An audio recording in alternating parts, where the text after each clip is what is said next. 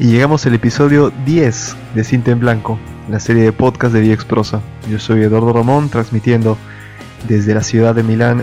Les doy las gracias por la compañía. Así es, señores, 10, 10. Por fin llegamos a las dos cifras. Cuando transmití el primer capítulo, que se trató sobre el poder de la mente, dije, llegar a, las dos cifras, al 10, va a ser bastante largo, son 10 semanas. De hecho, han pasado más de 10 semanas porque han habido unos, digamos, eh, saltos, ¿no? no han sido continuos eh, los, los, episodios. Me he saltado un, par de semanitas, pero aquí estamos, listos para celebrar. Yo no publico cinta en blanco cada viernes por casualidad, yo lo hago con el mero propósito de que el viernes es un día en el que nos relajamos, que sentimos que tenemos el fin de semana adelante para hacer lo que, lo que más nos guste, para estar con la familia, con los amigos, para dedicarnos a nosotros mismos. Entonces, arrancamos el viernes, arrancamos este episodio 10, lo celebramos a lo grande como narrando cuentos, así es. Vamos nosotros a, continuar con esta serie de, de relatos, de los microcuentos, porque creo que es una excelente forma de promover nuevos talentos, que es una excelente forma de, involucrar también a quien lee con el que escribe, ¿no? Las redes sociales han hecho que el muro que existía antes, o no, no muro, sino una, distancia entre el escritor y el lector se destruya por completo y que nos basta solo un mensaje por um, Twitter o en Facebook y, o un correo electrónico, si queremos ser más básicos, y nos llega de inmediato, eh, perdón, al, autor le llega de inmediato el mensaje y puede interactuar con sus seguidores, puede recibir consejos, puede mm, responder preguntas.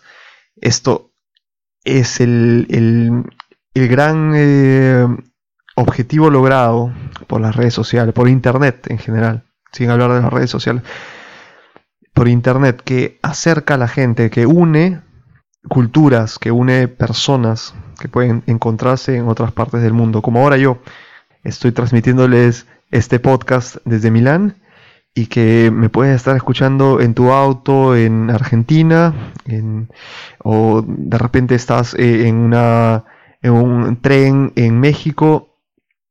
Se dan cuenta como a través de, Internet, del poder de la tecnología, conseguimos unir personas, ideas y también, ¿por qué no, sueños? Vamos adelante con la narración de microcuentos. Hoy les tengo una sorpresa. Son tres autores a quienes admiro por la capacidad de compresión. Compresión, podríamos llamarlo. Un término bastante técnico, no sé, compresión de, la, de ideas en un solo, en un formato de microcuento es difícil conseguir este golpe con solo pocas palabras. Estos autores lo han logrado. Les recomiendo seguirlos en sus respectivos blogs. Al final del, narrar cada microcuento voy a decir el nombre. Y la página del, del blog de cada autor la pueden encontrar en podcast .viexprosa.com, que ahí es donde cuelgo los podcasts, pero si se han registrado de repente en iTunes o en SoundCloud, depende de dónde estén escuchando este podcast, también van a encontrar en la descripción. Ah, de este modo no se pierden a estos autores. Les recomiendo seguirlos, entren a los, blogs, lean porque me paso buenas horas, buenas tardes y buenas noches leyendo el contenido que, ellos generan, eh, sea microcuentos, cuentos, novelas e historias en general. Ok, vamos adelante. Por favor, como siempre les digo, agárrense bien de sus asientos, pónganse cómodos y vamos adelante con estos tres microcuentos. Don Fulano, porque todos al final quedamos en eso, daba su adiós al mundo. Su resumen de vida personaje sin escrúpulos y estafador hasta cansar. Propósito de serlo, poder. Objetivo conseguido, y por cuya razón asistía tanta gente a su entierro. No somos nada, no somos nada. Repetía entre gimoteos su viuda, en tanto recibía el pésame de cuantos la acompañaban. Los presentes, trajeados en negro, mantenían una sonrisita de satisfacción al contemplar al muerto. Polvo eres, Carmen Rubio Betancourt. El Mediterráneo siempre reclama para sí a sus habitantes. Quien a su orilla, y por las circunstancias que fueran, un día se alejó de su mar, lo sabe. El mismo parto de Alejandra tuvo lugar en una casa construida sobre su arena. Por encima del hombro de la comadrona, detrás de la ventana, el mar fue lo primero que le llamó la atención. Y eso que para sus ojos no era más que un montón de azul reflectante en medio de un mosaico borroso de colores. De la misma manera que para el mar, ella solo era unos piececitos vírgenes a su contacto. Pero esa relación cambió rápidamente. Sus pies desnudos crecieron paseando por la orilla y las olas rompían para extender pequeñas alfombras transparentes a su paso. Cuando Alejandra cumplió 19 años, un alemán la llevó a una tierra lejana para que viviera con él, escondidos en una aldea entre los montes.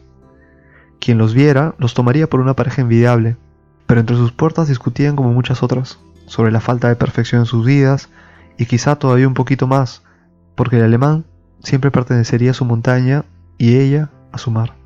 Tras 11 años de matrimonio, volvió solo a su casa en la playa, pisó la arena, dejó las maletas y corrió para sentarse en la orilla, donde el mar le esperaba tan tranquilo y seductor como la primera vez que lo vio. El agua inundaba su mirada, literalmente la desbordaba, y un par de lágrimas corrieron por sus mejillas. En intimidad, entre el murmullo de las olas, ella susurró, Lo siento. El Mediterráneo, Sonny Sato. ¿Qué quieres? El muchachito que había llamado a la puerta y de seguro venía a manguear algo, hundió su cabeza entre los hombros y se echó a llorar. Perdón, balbuceó. Tengo hambre. El hombre, tocado por la escena, invitó a pasar al nene, que se jugaba las lágrimas con las mangas de un buzo rotoso. No tienes por qué pedir perdón por querer comer, papito. No es por eso. ¿Entonces? inquirió confundido el mayor. Es por lo que voy a comer. A continuación, el niño saltó sobre el anfitrión y clavó sus colmillos en la yugular de la víctima, la cual intentaba zafarse de la criatura, pero ésta se aferraba como una garrapata. El propietario cayó de rodillas, desvaneciéndose por la pérdida de sangre, y su espalda se fue inclinando hasta quedar sobre sus talones. El pequeño espectro sorbió y tragó hasta saciarse. Ni bien terminó de alimentarse, volvió a llorar. El niño que sentía culpa por tener hambre. Raúl Omar García. ¿Qué les han parecido estos microcuentos? ¿Se han emocionado como yo cuando los leí por primera vez? Geniales, ¿verdad? Nos han transportado al mar, nos han transportado a una reunión, a un velorio, y también nos han transportado a un escenario bastante macabro. Quisiera continuar, eh, que se repita esta experiencia porque es genial, es como una montaña rusa. Y si tienen sugerencias de microrelatos, de microcuentos, y hay autores por conocer como estos grandes talentos que acabo de dar una pequeña muestra, les repito, tienen grandes obras aún por, por ser leídas, vayan a sus blogs, lean y compartan también, ayuden a difundir la, palabra. Compártanme si ustedes tienen cuentos, por ahí de repente les ha salido algo, escríbanme a podcast.viexprosa.com si tienen autores para descubrir, autores que tienen que recomendarme, háganlo también a este correo.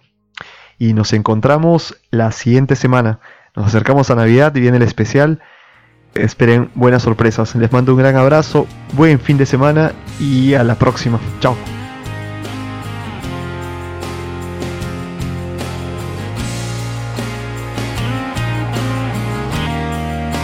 Viaexprosa.com